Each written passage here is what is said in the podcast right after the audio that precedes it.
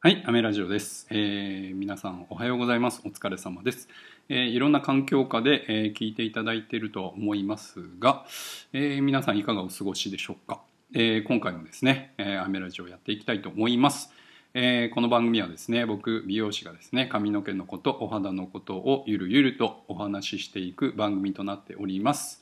えでは今回はですね髪の毛のことをお話ししていこうと思うんですが、えー髪の毛のことプラスですねお肌のことも、えーしっかり考えていかなきゃなと思いますので今回はですねシャンプーの選び方についてお話ししていこうと思っております。えー僕はですね2日に1回シャンプーしましょうということをですね推奨しているんですけれども、えーそもそもですねシャンプーをえー選ぶ方法というかですね何使ったらいいんだよっていうところのもうね大元の疑問がありますよね。なので、えー、とそこはですね、えーまあ、結論から言うと,、えー、と自分に合ったライフスタイルのものを、えシャンプーをね使っていきましょうということなんですがちょっと詳しくねそこを、えお伝えしていこうかなと思っております。で、えーシャンプーにはですね界面活性剤というものが、えー含まれております。でこのシャンプー以外もですね、まあ、もちろん、えー洗剤というものには、えー界面活性剤が含まれておりますし、まあ、食品関係にもね、えー含まれているものもあると思います。でそもそもこの界面活性剤っていうのは、えー、とシャンプーの場合だと、えー水とね、えー、と油分を分解して、えー泡立てるものですね。そういうふうに理解してもらえればいいかなと、えー思っております。でこの界面活性剤の種類なんですけれども、えーまあ、僕が、えーアミノ酸系のシャンプーがいいですよっ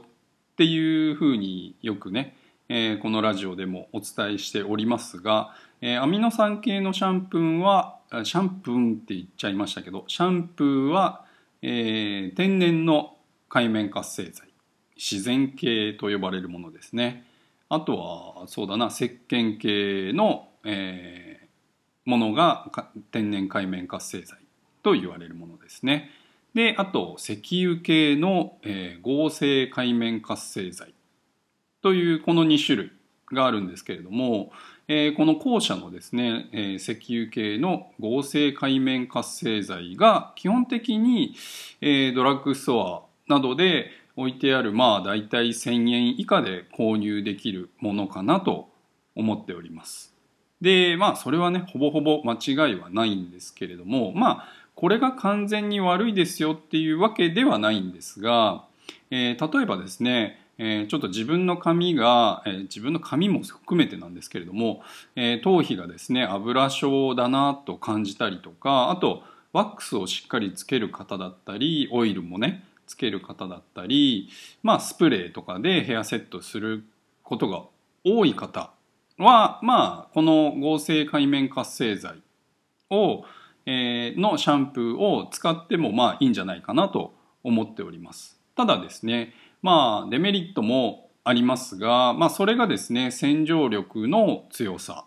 ですね。泡立ちが良かったりとかまあ過度にね泡立ってしまうめちゃくちゃ泡立ってしまうとか、えー洗い上がりがちょっとキシキシしてしまうとかっていう場合はやっぱり頭皮のね大事な皮脂を取ってしまうのでちょっとね洗い方も気をつけていかないといけないなと思っておりますので、えーちょっとね気になる方は、えーまあ、シャンプーの裏面とか見てもらって、えーラウレフス硫酸とかねラウリル硫酸とかって書いてあるやつは、えー基本的には合成界面活性剤石油系で作られているものっていうふうに判断してもらってあとはですねカラーとかパーマをしている方だったりとか、まあ、あとは広がりが気になったり癖をちょっと落ち着かせたいなっていう方、まあ、あと頭皮環境が気になるといった方は、えーアミノ酸系の天然界面活性剤。天然界面活性剤が入っているアミノ酸系のシャンプーですね。間違えた。逆になっちゃいましたね。でを選べばまあ間違いはないかなと思っております。もちろんですねあのシャンプーで髪質が変わる大きく変わるかって言ったらそんなに変わらないんですがただやっぱり頭皮の環境だったりとか今の、えー、ヘアスタイルも含めてなんですけれども、えー、髪の毛が広がりやすかったりとか、まあ、パサつきが気になるとかそういう部分も含めてですねトータルで考えたら天然海面活性剤を使っているアミノ酸系のシャンプーがいいんじゃないかなとえ思っており思っておりますので、えー、まあ、これはですね1,000円以上だったりとかあとはヘアサロンで置いてあるようなね、えー、シャンプーとかになると思いますので、まあ、ちょっと自分の髪はどんな感じかなと思って使い分けて